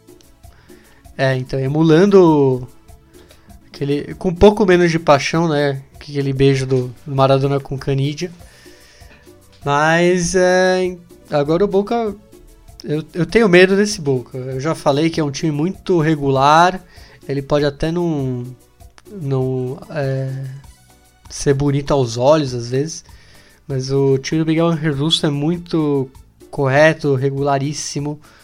É, vai dar trabalho. Claro que tem o Racing, se passar de fase vai ter o Racing. Espero bons duelos. E tem essa história aí que é, a gente ficou. O Thalisson mandou pra gente e pro Patrick. Que a gente ficou meio na dúvida se era verdade ou não. De que os clubes argentinos fizeram um pacto para ganhar a Libertadores por causa do Maradona. E aí. Né, eu não, é, não, não sabemos o que pode sair daí, né, Thalisson? Você que mandou. É, eu não sei se o, o Diego ia gostar do River ganhar, mas né, vamos lá. Que, que o, o pacto esteja. Eu imagino que um dos três possa ganhar. Eu, eu, eu, eu ponho fé entre River e Boca aí. O Racing eu já vejo mais como um, um ponto fora da curva entre esses três argentinos. É, eu não confio muito não na matéria, mas é o que. Se tá na internet, é né, Thales? Como tu falou. É, né? se tá na internet, é verdade. eu tava muito na dúvida, mas não pode ser verdade, cara. Sei lá, mas enfim, toca o barco. Enfim, sobre o, sobre o confronto, né? É meio louco isso, né? Porque, assim, primeiro vale destacar, botar como um fator que pesou muito no jogo, a qualidade do jogo o gramado do campo, o gramado do, do, do Beira Rio. Porque, cara, a bola chegava a travar. É, muitas das vezes, assim, se eu não me engano, pelo lado do Bufarini, o lado direito, no, durante o jogo, a partida não rolava daquele canto. É, mas o, o Boca, né? O Boca, assim, eu confio agora um, um histórico de, de, jogos, assim, bem. Uma sequência de jogos bem, bem interessantes, assim, né? Mas o Boca ele tem muito, ele tem oscilado muito e, e, e tem dentro dos jogos e tem é, permitido assim muitas oportunidades a zero, porque uma outra saída o, o, o Andrada conseguia muito bem explorar aquela aquela saída com os pés, né, porque ele é muito bom nesse lançamento, acionando o Tevez e o, e o Vidia. É, o Vidia muito bem na partida, nas transições, dando muito trabalho pro Heitor, pro, pro Moledo. Muitas das vezes obrigando o D'Alessandro a, a, a ser exigido mais fisicamente para ter que acompanhar. Então eu achei muito interessante. E, e também destacar a, a, opção do Cardona, né, o posicionamento do Cardona, né, porque na, na Copa Profissional ele tem jogado pelo lado esquerdo. E aí eu, eu, eu tinha falado sobre isso né, nos episódios atrás, né? Que o, com essa. com essa. com esse posicionamento, o Fábio era muito era muito tinha muito problema, né? Não só com ponta que ele tinha que marcar, mas com lateral, porque o Cardona ele não tinha essa recomposição e o Cardona foi muito bem quando era acionado, é dando passe não só pro Tevez, é, mas quando tinha que segurar, quando tinha que cavar falta, ele era muito bem. Mas eu quero destacar principalmente o D'Alessandro, né? Porque teoricamente é o, é o, é o último confronto dele em Libertadores pelo Beira Rio, né? é, porque ele disse que não ia ficar depois do dia 31 de dezembro, e ele chamou muito jogo. Ele fisicamente naquela partida ele estava muito bem, é, dando passes também, deixando, tentando deixar o, o Galhardo na uma condição melhor, o Yuri Alberto também, o Patrick também, subidas interessantes do Wendel, mas eu acho que primeiro o, o russo ele precisa ajeitar muito essa questão do se quiser fazer um resultado bem expressivo para classificar melhorar muito o posicionamento também ou até função do, do Capaldo e do Campuzano porque não é de hoje não, não foi de ontem no caso que eles estão devendo bastante porque muitas das vezes o, o Cardona ele tem que ir até o, o ou entre os zagueiros ou até o Fabra buscar jogo. E vale também destacar a presença colossal do Tevez em todos os aspectos do jogo, né? De segurar quando tem que segurar, lançar quando tem que lançar, é, puxar a marcação quando tem que puxar. Então, o Boca ele ele tá muito ele tá muito bem, ele é confiante, ele tá confiante da, dos nossos olhares, mas eu acho que precisa um, melhorar muito ainda para ser um Boca campeão. Eu ainda não não coloco a mão no fogo pelo Boca não. Esse que foi é, o sétimo é, confronto entre Internacional e Boca, é, três vitórias do Internacional, um empate e três vitórias do Boca Juniors, é, dois jogos pela Sul-Americana de 2004. é, dois jogos pela Sul-Americana de 2005, dois jogos pela Sul-Americana de 2008 e esse jogo de ontem é, na quarta-feira pela Libertadores. É, eu achei é, o Boca poderia ter ganhado por mais gols, teve muitas oportunidades, principalmente com o Vija. É, acho que ele foi a principal é, peça ali do Boca Juniors no primeiro tempo. É, o Internacional teve uma, uma oportunidade muito clara de gol é, com o Rodrigo Lindoso, que por pouco ali acho que falta o famoso caguete de atacante, que ele raspa a bola assim, quase ele marca de cabeça na segunda etapa. E também a bola na trave do, do Leandro Fernandes. É, o que, que você acha desse Boca Juniors? Você acha que que é um time perigoso. Provavelmente vai passar, acho que acredito que passe sim. É internacional é, pelo momento que vive. É, acho que já deu adeus é, a essa Libertadores. E mais uma coisa, bem-vindo outra vez da Alessandro ou não? Bom, começando pelo final, não. Da Alessandro, não sou bem-vindo, cabeção. É, teve seu momento teve a sua oportunidade, acho que muito pela questão do campo, né? A torcida gosta do D'Alessandro, eu particularmente não acho que o D'Alessandro seja ídolo do River, nem perto disso, né? Mas eu pô, respeito muito ele como jogador e como ídolo do Inter, que é um gigante do, do futebol é, sul-americano. É, mas assim, espero que, espero que o River não o contrate. É, sobre o Boca, é, é, é, um time muito bom. Acho que a gente não precisa ficar com clubismos aqui, né? É, o Miguel Ángel Russo, ele Corega, é um, é um treinador muito experiente. É, não tem os maneirismos dos, dos treinadores atuais, mas uh, eu também não acho que ele seja um cara avoado né, para esses detalhes que nem o Abel Braga é e, e, e, se, e, se, colocou como um cara que não vê jogo, essas coisas todas. E acho que isso já marca uma diferença. O material humano do, do Boca é bom mas eu não acho que seja um, um grande plantel, assim como acho que o River está no momento que não tem um grande um grande plantel em termos de número, né? Um, é um plantel bom, qualificado, mas é um plantel que, que precisa de, precisava de mais gente.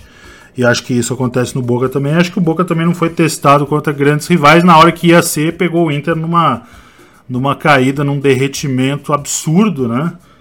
é, num, numa diferença muito grande com o que vinha fazendo nos meses anteriores, né? Então não acho que esteja sendo testado também agora, mas é, é, um, é um dos favoritos aí ao título, infelizmente, né?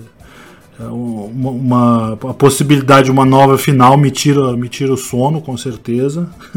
é, não é não é moleza de pensar, mas é, eu acho que é muito pior para eles essa possibilidade, visto haja visto que aconteceu nos últimos anos, né? e que vai seguir acontecendo, mas é, não é não é a final que eu, que eu desejaria com, com toda certeza. Desejaria vê-los é, eliminados é, antes, né, até para poder é, começar com as gastadas e tudo mais. Mas o, eu acho que a série está praticamente liquidada. É, eu não vejo o Inter com, com força para reagir. O Inter também é, tem desfalques de Covid, tem lesões de, de longo prazo aí, né? O Guerreiro, o Saravia, o Bosquilha, né? Então, acho que o momento do Inter não é bom, infelizmente, porque é, era um time que estava sendo muito legal de acompanhar com o Chacho. E, e eu, eu assim, eu, eu, eu dou fé ali nos, nos, nos 11 que estão jogando no, de titulares no, no, no Boca. São, é, é, um time muito qualificado, sim. É, o Vija é muito bom jogador, né? enfrentou aí alguns problemas de ordem pessoal. É, depois resolveu e tudo mais, mas é, voltou bem, né, o que parece. O Tevez voltou a jogar bem, faz muito bem. O, o, o, o Cardona é muito bom jogador, um pouco um tanto irregular, né, mas é, é um, um, jogador muito bom. Agora vamos ver como é que como é que vai ser o, o Boca quando enfrentar um grande adversário, né? Isso, isso que a gente quer ver. Nos últimos tempos aí não acabou não enfrentando basicamente ninguém, né? Então acho que agora é a, é a, hora que esse time vai ser testado e eu espero de todo o coração que, que ele rebaixa mal, ele rebaixa e ninguém, péssimo. Ninguém merece um Boca River na pandemia também, né? Uma final Super... Não, exatamente, exatamente, cara. Né, tem isso. A possibilidade disso acontecer já, já tira o sono de muita gente lá e cá, né? Nas duas veredas, né? Então, é, eu, eu acredito que. Eu espero que não, que não ocorra, espero que eles sejam eliminados antes, até pra, pra gente poder zoar bastante. É, e, e Vitão, uma coisa que eu tenho reparado, pelo menos no, no russo, ele, como tu falou, né, ele não é um, um, treinador que se preocupa muito com as questões atuais, né, como tantos treinadores que a gente vê, sei lá, na Europa ou pouquíssimos aqui na América do Sul.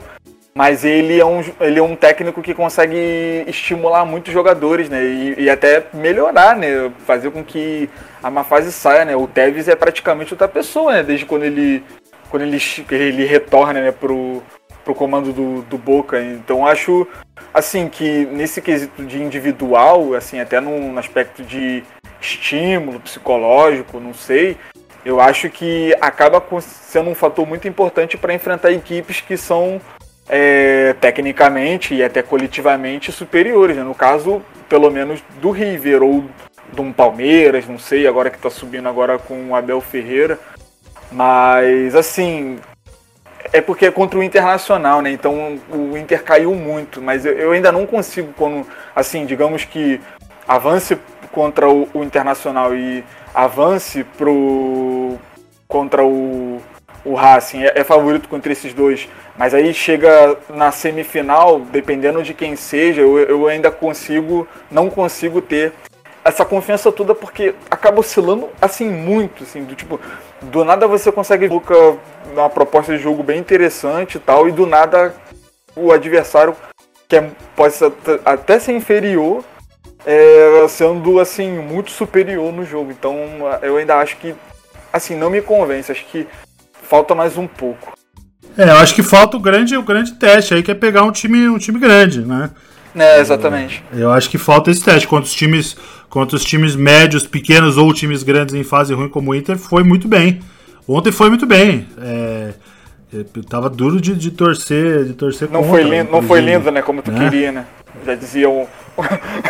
não, não foi, não foi. E, e, o Inter, e o Inter assim, nem deu muito motivo, né? Teve uma falta lá na trave, teve o lance lá que eles reclamaram o pênalti, que eu particularmente acho que não foi, né? Mas é, não, preciso ser brigar com imagem nem ser clubista. Eu, particularmente, acho que não foi pênalti no Patrick. Mas tá, foi, foi, foi, foi dureza torcer, porque o Boca jogou, jogou bola, jogou uma, uma bela bola, com a bola no chão, com inteligência. Como é, é a característica do, do, do, russo mesmo como treinador, a história dele diz isso, né? Não é um futebol é, super brilhante, vibrante, é o, é o paladar que, que, que o torcedor bosteiro gosta, inclusive, né? É, mas é um futebol muito inteligente, muito, muito pragmático, muito bom, né? Não é, não é feio de ver, totalmente feio de ver, não. E uma final é, logo no Maracanã, em plena pandemia, aí é, é de matar qualquer um, pertinho de casa, hein? Pra matar o caboclo, é. é se, se, tiver a chance de ter torcedor, eu vou, eu vou. Se tiver alguma chance de ter torcedor, eu vou. Tô guardado em casa, não sou negacionista de pandemia, mas aí já é um, um teste que é um pouco demais aí, né? Aí vou ter que ir no jogo. Bueno, a próxima partida, a partida de volta acontece na semana que vem, é, no dia 9, na La Bombonera. E agora a gente vai estar tá só é, passando aqui os jogos da Sul-Americana, os confrontos das quartas é, da Sula. É, temos confronto argentino é, nessa fase, independente e Lanús. É, o Vélez vai encarar a Universidade é, Católica ou River Plate. É, o Bahia vai encarar o Defesa e Justiça ou Vasco. É, dando só uma passada rápida aqui, queria saber de vocês é, a opinião desses confrontos e quem é, é favorito é, na Sul-Americana. já adianto logo que um dos favoritos que pode chegar à final acredito que seja o Bahia do Mano que começou ruim é, quando chegou e aí vem engrenando alguns jogos interessantes. É, e do outro lado, acho que pode chegar ou Vélez ou, ou Lanús. Queria saber primeiro do Bruno, depois passo a bola para o Patrick e o, o Vitão é, quiser dar o seu pitaco aí na Sula, fiquem à vontade. Então, é. Thalisson, eu como filho de chilenos interioranos, vou torcer pelo Coquinho Bonito, né? Acho que não tem nem, não tem nem conversa. Mas agora falando sobre os times que talvez tenham o punch para chegar à final, é, o Lanús, é, esse confronto entre Independente e Lanús é muito interessante. Eu acho que qualquer um dos dois pode ser o finalista. Acho que dos argentinos eu vejo esses dois os mais fortes assim para pegar uma possível final. E claro que o velho sempre é forte. É, o, o Defensa Justiça tem esse a falta, um pouco falta da camisa, também não, me decepcionou um pouco contra o Vasco. É, tem, tem, o Bahia aí voltando à boa fase com o Mano, desde aquele começo ruinzinho que ele teve. Mas é, um outro time que eu, que eu destaco assim pela regularidade e é dirigido por uma argentina é a Universidade Católica do, do Ariel Holan. Time muito regular, muito correto. assim Começou. É, ele tinha, eu acho que, chances de passar naquele grupo do Grêmio do, do Inter. Ele tropeçou em jogos besta. Só que aí, desde a volta da, do futebol no meio da pandemia, ele começou a engrenar assim, alguns, algumas boas é, boas apresentações, tanto na Libertadores, que acabou é, classificando eles para a Sul-Americana no último minuto. E tem um cara que é muito bom, o atacante, o Fernando Sampedri, que, que vem do, do, se destaca no Tucumã, né, no Atlético Tucumã, depois joga no Rosário Central.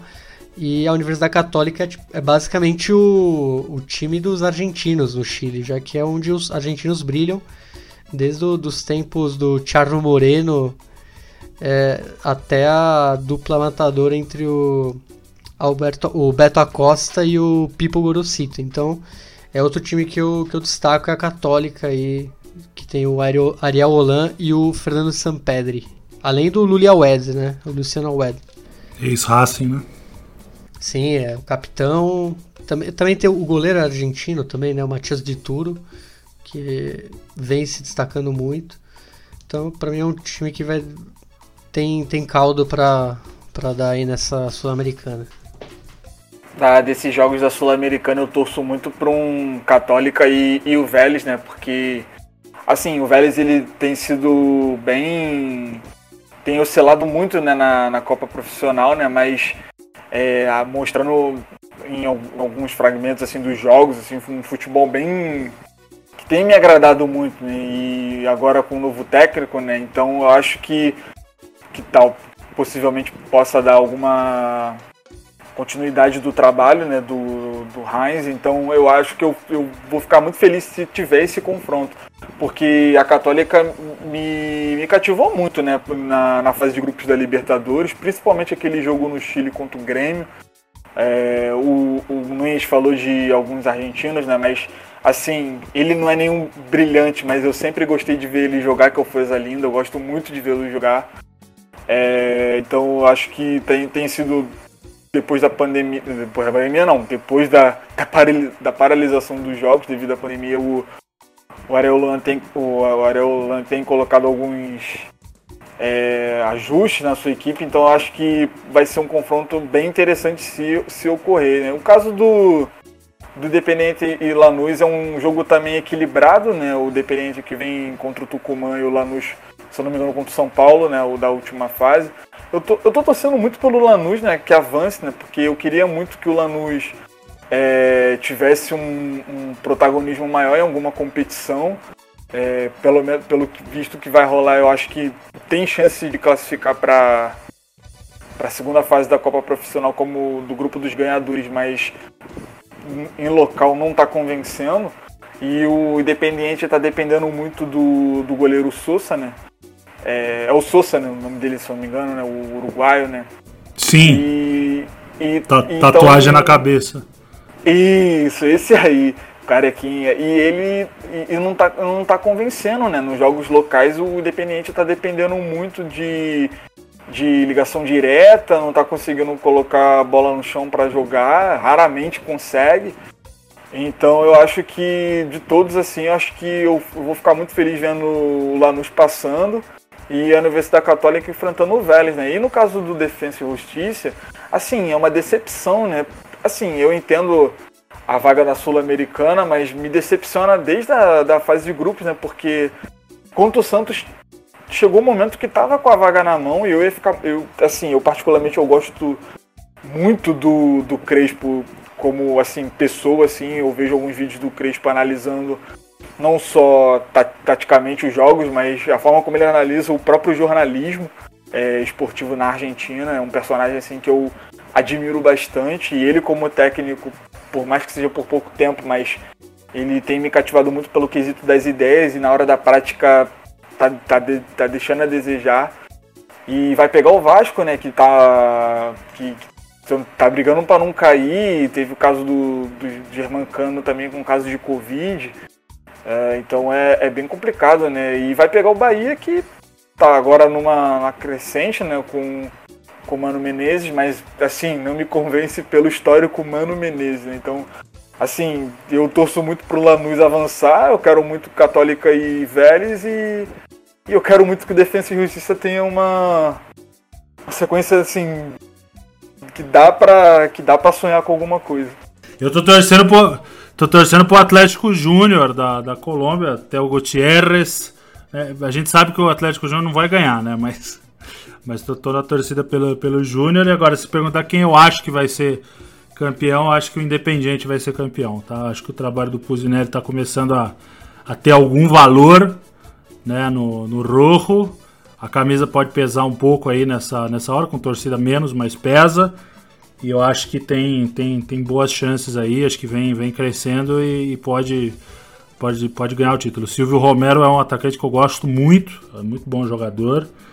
E então acredito no, no, acredito que o Independiente possa possa vir a ser campeão, mas minha torcida vai inteira pro Atlético Júnior, que a gente sabe que não vai ganhar. É isso, é o Vitão aí falou do do Júnior Barranquilha, é, que venceu é, acredito pelas penalidades que eu tô vendo aqui, não dá para ver direito. É, foi, foi, foi nos pênaltis 4x2 nos pênaltis. É, tô vendo aqui, o Borra abriu o placar com um minuto de jogo, então é, na próxima fase é, enfrenta aí a equipe do do do Coquimbo, do Bruno Nunes. Mano, é ele, e Thalisson, só um adendo, ele eliminou a União La Calera, que é o time é o time do, do Bragarnik, né? O time que é, tem seus a mão do empresário argentino aí, dono do Elche, é, conexões com de, é, defesa. Tem até no Racing, né? Botou alguns jogadores. E o La, a La Calera era o projetinho dele no Chile de. Começou com umas triangulações, agora ele meio que tá levando a sério, tanto que o clube tá bem, né? O clube nunca teve muito protagonismo e graças ao Bragarnik começou a incomodar aí, eliminou o Fluminense, um monte de times, acho que ano passado também teve a Chapecoense, Atlético Mineiro. Mas aí o projeto dele esse ano, pelo menos, afundou. É, vocês falaram do Crespo, eu, sou tão fã do Crespo que meu filho chama Hernan, né? Eu ainda acho que ele ainda precisa demonstrar mais como treinador. Ah, sensacional, cara. Muito bom, eu gosto muito do Crespo também. É, minha, minha ex-mulher não deixou colocar Hernan Jorge, que era o que eu queria colocar, não deixou, mas. Mas é Hernan por causa dele. Boa, Vitão. É, bueno, para finalizar, é, vamos, vou passar aqui alguns jogos da sexta rodada da Copa Maradona. É, Sexta-feira, é 7h20, Central Córdoba é, recebe o Colón. 9h30, o Banff recebe o Rosário Central. É, no sábado, é, temos cinco partidas. É, o primeiro jogo do sábado é entre Arsenal de Sarandi e Racing Clube, é 5 h 10. Também 5 e 10 da tarde, União de Santa Fé recebe o Atlético Tucumã. É, 7 e 20, dois jogos. O Patronato é, no Paraná recebe o Vélez Sácio. É, em La Plata, o Rinácia recebe o Huracan. E 9 e meia, o River Plate encara é, o Godoy Cruz. No domingo temos é, três partidas. É, a primeira do domingo é entre Independiente e Defensa e Justiça, é 7 e 10. 9 e meia temos duas partidas. É, o News Old Boys é, recebe o Lanús. É, também 9 e meia. O Tadieres em Córdoba recebe o Boca Juniors. É, na segunda-feira, duas partidas. ambas é, é, 7 10. O São Lourenço recebe o Aldo Civi e o Argentino Júnior recebe o Estudiantes da La Plata. É, muchachos, queria agradecer o Bruno Nunes, é, Manhãs, pela presença de sempre e agradecer imensamente o Vitão, Vitor Sapata, é, por ter aceito o nosso convite de participar aqui conosco, mandar um saludo lá é, para o Célio, é, torce para o, o time do velho Ravan, é, ele que já participou aqui é, outras vezes enviando áudio falando da, é, da equipe do Munheco Gadiardo. É, já quero é, deixar com você aí, Vitão, para se despedir. Quiser, quem quiser acompanhar o seu trabalho, muito obrigado pela sua participa participação aqui, falando do, do River, da Libertadores, da Sula. E muito obrigado. E as portas estão sempre abertas para você quando quiser voltar aqui e gravar conosco, muchacho. Obrigado, meus queridos. Obrigado pela participação. Parabéns pelo trabalho de vocês. É, com certeza vou querer voltar sim. Muito legal poder discutir futebol sul-americano sem auto, é, é, futebol americano sem, sem teorias da conspiração, sem lugares comuns como Catimba, como Hermanos e, e, e, poder poder trocar em alto nível como foi aqui hoje. É, quero deixar um abraço para o Celinho Bruns, que é um dos maiores conhecedores de, de, de, de River Plate. Um abraço para o Eduardo Cassotti, um abraço para o Douglas também, que é um dos maiores conhecedores de futebol que eu conheço. Né? E sobre o meu trabalho, eu, eu sou editor-chefe do site superjogos.bet, é um site de conteúdo de aposta esportiva para quem gosta. É, antes de apostar, dá uma passada lá, ver as, as tendências e tudo mais. Eu, eu, tô, eu tô lá nessa com o meu amigo Caio Bittencourt, que também foi meu parceiro lá no ESPN FC, escrevia sobre o Napoli. Estamos lá junto e, e, gerando conteúdo sobre o que a gente gosta, que é, que é esporte, que é futebol. E com certeza espero voltar aqui e estar com vocês. Um grande abraço, muito obrigado pela oportunidade. É isso, Vitão, muito obrigado. A gente que agradece. E Bruno Nunes, Mutiati, muito obrigado é, pela sua companhia virtual, virtual aqui é, comigo e com o Patrick. E até a próxima, companheiro. É, obrigado, Thalisson, mais uma vez aqui para falar de futebol argentino. É, queria agradecer também, o, dar um abraço no, no, Patrick, óbvio, de, como sempre. Mas também agradecer o Vitão aí pela companhia. É muito bom ter um, um quarto membro aqui entre, entre nós. E é isso, basicamente, obviamente, deixar meu meu salve a todos os maradonistas do mundo, assim como eu. E vamos que vamos que o Diego está vivo, não importa o que aconteça. É isso. É, Patrick, muito obrigado, muchacho, pela companhia de sempre. Abração, querido. Pô, eu que agradeço, cara. Um abraço a todos vocês aí. Pô, agradecer especialmente ao Vitão, cara, pela participação e pela resenha também no bastidor do programa. Foi muito bom trocar essa ideia com ele. É, não só de futebol, mas também das histórias, compartilhar as histórias com a gente. Pô, foi sensacional, gostei muito. E espero outra participação aí, mano. Cola aí, por favor, dá essa moral aí pra gente. Tô às ordens, tô às ordens. Quando eu chamar, tô aqui. Então é isso, galera. Então, agradecer pelo, pela fidelidade da galera também, de estar tá ouvindo e compartilhando. É sempre bom, que é o que mostra pra gente assim que a gente está indo no caminho e a gente vai acertar e errar, e, mas vamos seguir no caminho. Vamos falar de futebol argentino, que é o que a gente gosta. Saludo. É isso, muito obrigado a todos os nossos ouvintes que acompanham o podcast do Futebol Celeste. Estamos aqui todas as sextas-feiras é, passando um pouco do nosso conhecimento é, sobre o, o, futebol argentino. É, muito obrigado, saludo a todos os nossos ouvintes. É isso, é, Diego está presente, Diego vive, é, Diego eterno. Muitas graças, saludos e vamos encerrar o episódio com a música Nunca Me Faltes, Antônio Rios. Até a próxima, muchachos.